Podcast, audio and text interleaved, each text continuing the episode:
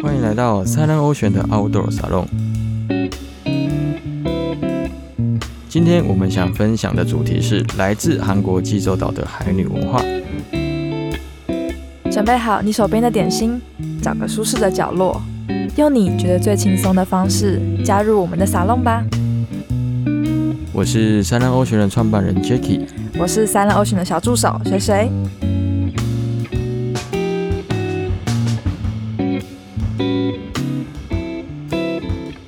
Siren ocean 这个平台一开始就是为了要以更轻松的方式带给大家不同的海洋体验，所以在一开始呢，我们创立了 SUP 立桨的团队，以及带各位船潜的自由潜水活动。我们热爱了这片大海，我们以我们的方式亲近着大海。对我来说，大海也是我短暂逃离烦闷都市生活的地方。海洋的面貌其实很多变，有时候是清澈见底、五颜六色的，有时候很污浊。但不变的是，每次跳进这片大海，我都能够感受到大海的美丽跟广袤，让我们深深的被这片海洋所吸引着。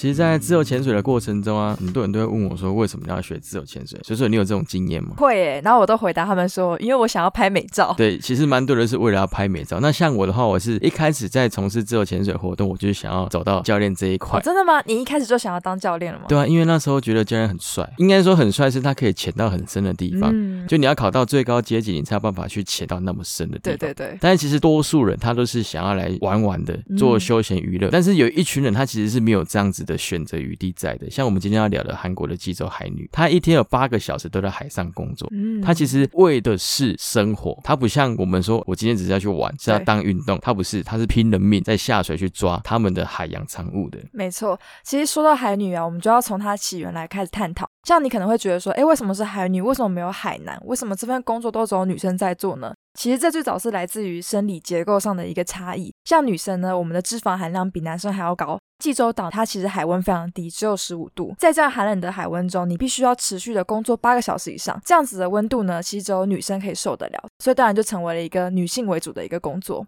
再来呢，其实又因为济州岛本身它的地理的限制，像我们都知道济州岛是一个火山岛嘛，本身的土壤其实相对来讲比较贫瘠，那又因为它是海岛，所以在海风吹拂之下呢，它更不容易去有好的农作物耕种，所以说它的可耕地其实面积只有全岛的三分之一。在这么多的因素之下，你就只好往海里面走。但其实特别是，因为他们往海里面去寻求这些资源呢，反倒成为了一个经济上独立自主的一个机会。因为这群海女呢，她们从海里面得到的这些资源，让他们在这个社会之中占有一席的地位了。讲到这样子的话，海女一天其实应该会还蛮忙碌的，因为他们要照顾他们整个家庭的生活。那海女的一天，她到底都在做一些什么事情？其实我们可以从她拿的装备来开始去哦探讨，像是他们在做下水之前，一定会穿一套衣服，叫做潜水衣。哦，那这套潜水衣从原本早期，他们是穿着白色的潜水服装，当初还会被误认为说，哎，这一群人是不是没有穿衣服就下哦，水？尤其在当时的社会氛围是比较保守、传统一点，会觉得这样子偏裸露，或是有人会说伤风败俗嘛。对，当初就是有人污名化了海女们的形象。从科技的进步到现在，他们其实都穿着橡胶的衣服下水。嗯那这个衣服会比较保暖一点，那它也从白色改成现在的灰色，较有庄严的感觉，哦不会被人家误会。哎，我今天没有穿衣服。那除了这样子的潜水装之外，还有没有什么别的装备嘞？有，它其实还蛮多的。从我们从脸开始慢慢看哈，他们会戴那种海女的面镜，再来他们身上一定会配一个东西叫配重带。那它配重带是简易自己做的，拿着一条绳子，然后拿着济州岛上面的石头敲洞去把它装过去。真的假的？也太可爱了吧！对啊，依照他们所需要的重量去做调配。那当然还会有，他们有时候下水的时候还会塞个耳塞。那其实这个在我们自由潜水的过程中，其实是还蛮要不得的，因为你知道，有时候我们在下水的时候，头套有挤压的空气的时候，下去的时候不是会更痛、更难平压吗？对。那因为海女她们在下水的时候，其实平压对他们来讲就是一个可有可无的动作。他们可能下去的过程之中没有做平压就下去了。嗯所以他们常常会有耳朵受伤的问题，所以他们下水的时候会塞一个类似粘土或者草药的东西在他们耳朵里面，有点像是防止晕眩的动作了。所以这其实也代表说，海女她们的自由潜水知识是不够充足的，是不够充足的。就是他们沿用的技术都是从古代的先辈传下来，到现在持续沿用的。那偶尔他们会有头痛的状态之下，他们会吃头痛药下水。嗯，其实其实是不太对的，不太对，因为对我们来说，如果今天我身体不舒服，所有的自由潜水员都一样，只要头痛不舒服，他其实就不会下水了，因为他头痛的话会导致很多的病痛嘛，像是嗯有时候会有鼻咽管塞住了，就会很痛。但是他们这一群人只要不下水就是没有收入，所以他们一定要下水，所以有时候他们会吃个头痛药去往下走硬。是下去。硬下，对，而且他们使用的蛙鞋啊，跟我们一般在做自由潜水踢的长蛙完全是不一样的。他们是用非常短的短蛙，也不太像是水肺们在用的短蛙，他们用的是类似我们游泳训练在使用那种短蹼小蛙鞋，虽然是轻便，可是他们的动能非常的小。效率很差的意思。效率不太好了，那他们从古到今都是用这样子的东西，嗯所以他们也没有打算在这个状态之下去做修改。那他们下水之前，他们还会准备所有的保命器具，像是浮球，嗯以及要抓东西放的东西叫做网子，浮球加网子，还有一条绳子。这条绳子是下水的时候他们要去固定他们浮球的位置。其实这样说起来，跟自由潜水真的很多层层面上很相近诶。对。像我们也会需要绑底啊，或是有一颗浮球来确保大家的安全。其实，其实海女就是我们在讲自由潜水范畴里面的其中一块。对他们只是使用的技术跟装备，在我们专业的角度来看，都是属于比较简便、轻易取得的东西，可能是也跟他们的经济条件有关系，以及他们教育背景有关系。因为自由潜水也算是发展到后面，它是一个属于年轻人的运动。那我觉得这个东西，你要把它短期之内教育到海女的这一块，其实会蛮蛮辛苦的啦。哦，他们下水之前，他们还会去呼朋引伴，去找哦他们的朋友，因为他们不会是一个人下水。虽然说他们下水工作的状态是都是独立作业，可是他们下去的时候，通常都会是一群人，就可能会一个村庄、一个聚落有大概四十个海女，然后一起在同一个地方工作。但是他们下同一个海域，他们还会因为本身的能力的状态不同而去做分级。在韩国的肌肉海女这边，他们会有分三个等级，第一个等级叫上军，嗯，第二个叫中军，再来是下军。顾名思义，就是由他们的能力去做区分嘛。所以其实他们的阶级制度算是蛮重的。蛮严重的、啊，每一个等级他们是这样分，上军他们的潜水能力是从十五米到二十米，就它是比较深的地方。那中军呢，大概就是五到十米左右，那下军可能就是五米内，所以他们的海域就会是从浅岸到中到稍微远一点，可能距离是五十米到三百米以上。那这个东西就会去就是区分到他们的猎场了。我们讲猎场好了对，。而且也跟他们最后的收入有关系。对，一定会有差的。像比较远的地方，你可能在十米、二十米的地方捕捉的人真的比较少。对，所以它的下面的海底资源可能会稍微的比五米的地方还要来的多一点，当然这个也是因当天的气候条件不同而有不同的渔获量，这都是很正常的。但他们在下水的时候跟自由潜水有一个比较不一样的是，虽然他们是一群人，可能四十个人一起下去，但是他们下去之后都是独立工作，我做我的，他做他的。嗯对，变成是我们在自由潜水里面说的独自潜水，就是独潜。每一年在济州岛上，可能死掉的、过世的、不幸走掉的海女，大概会有四到五个。对，那为什么会这样子？我们可以从自由潜水的角度去探讨的话，你可以看到他们下去的时候，除了一个人工作之外，假设他们在下去的时候，马上看到一只经济价值很高的章鱼，他们上来之后，为了下去的过程不要忘记它在哪里，或者是看不到它在哪里，他会上来之后马上就下去，所以他准备呼吸的过程其实是非常的短暂的。嗯，他们一天在一个小时内可能会下潜大概三十次到四十次左右，那时间长短可能不等，只是说它中间的恢复呼吸的时间太短了，所以它下去到起来过程马上要再下去，它很容易造成潜水的风险。就是像是潜水夫病之类的病症是来自于这个原因吗？对，算是，因为在这个比较浅的海域，通常如果你会发生潜水服病的话，通常就是因为下潜的次数太过于频繁。嗯，对，那再来另外一个比较常遇到的是黑市症。哦对，因为我们在闭气的时间拉很长的过程之中，它有可能是因为身体二氧化碳浓度堆叠太高，导致于身体自然的机能反应说，哎，我现在已经想呼吸了，可是我在没有空气的状态之下，大脑会有一个保护机制，把我们身体停载。停载的过程中，你就会昏迷。但昏迷的过程，如果你是有两个人一起潜水，看到你这个状态的时候，马上把你救起来，它是会有醒来的机会的。但是我们刚刚有提到，海女在工作的做过程之中都是一个人，嗯所以你下去如果昏迷之后，好，你可能会浮上来，可是没有有人马上把你翻过来，把你的面罩打开的时候，你没有办法接触到空气，你这个人是可能就会不小心就回天乏术了，走掉了。所以这也是为什么海女她们的意外发生率其实是蛮高的，而且层出不穷。哎，对，而且他们工作条件其实还蛮差，怎么看呢？因为今天假设是台风天来好了，他们不敢休息，为什么？因为他们只要一休息，今天就是没有收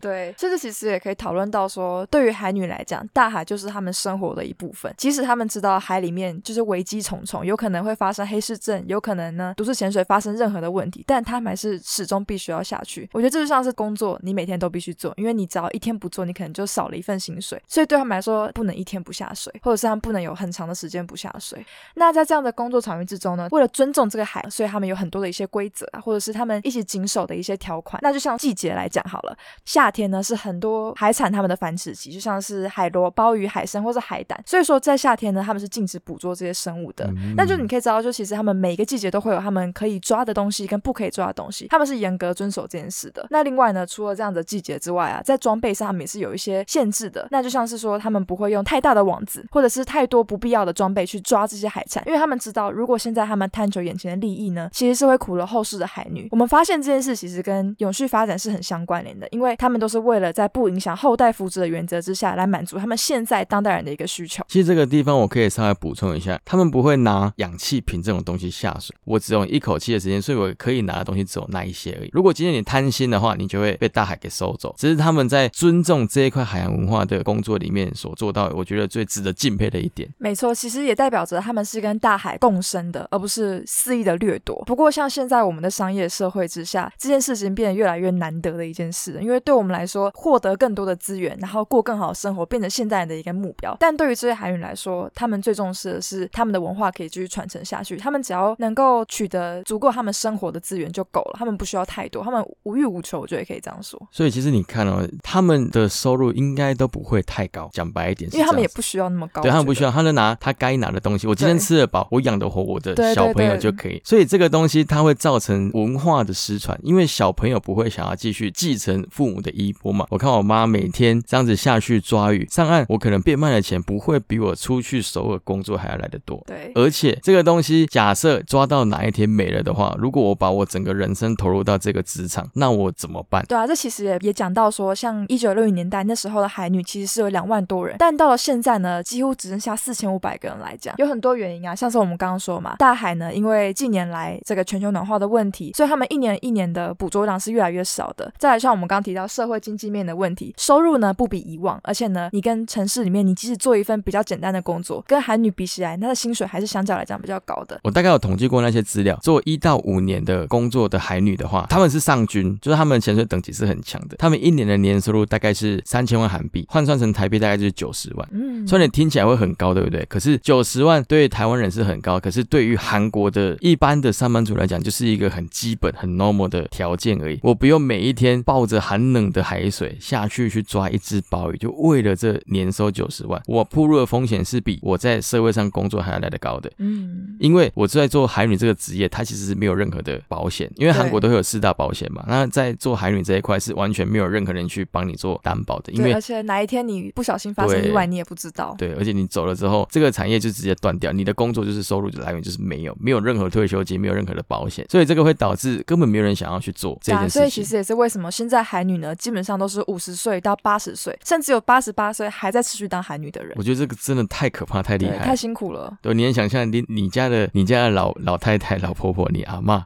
下去潜水的那个道理吗？完全完全没有办法想象，真的太可怕了。所以我觉得在这一块东西里面，我们年轻人可以做的事情真的不多。但是我知道韩国政府有在一直推广这一些事情，像是他们会有办海女的学校。那这个海女学校它是这样子，他会号召一些年轻的人，不管是男生还是女生，他们可以先来体验一下我当个一日的海女哦，体验营的感觉，体验营的感觉。那你在做这个过程的时候，你会发现，哎，海女她的工作其实还蛮有趣的。那如果你想要进一步学习他们的经验技巧的话，你要怎么办？你可以加入他们的课程，他们课程大概就是半年到一年之间的训练期，他会教你怎么使用这些潜水装备，教你怎么去判断海洋的生物，甚至他会教你潜水的技巧。嗯，那这个过程只要你修课修完毕之后，他会发给你一张海女证，代表你就是合格的海女，就是合格的海女。对，那这个东西配合到目前很多自由潜水的活动来讲的话，其实它可以做一些教育资源的整合，去教导海女说怎么样去操作自由潜水，怎么么样去学习，怎么样去面对自由潜水跟海女这一块的话，它可以产生很多的互动，是它可以降低潜水的风险。对，因为因为一开始我们有提到，他们下水都是一个人嘛。那假设我们今天跟他们教育说，哎，一个人下水其实是危险，我们有什么配套措施？那或者如果你有看过海女在潜水的话，你会知道，他们起来的时候呼吸的动作是会用吹口哨的方式去做呼气。那吹口哨的方式，你会你自己想想一下，吹口哨的方式是不是要送出很多的气体？那这个在自由潜水的教育课程里面就叫做超呼吸的方式，这个都会导致一个潜水的危险，就是你会更容易产生黑湿症，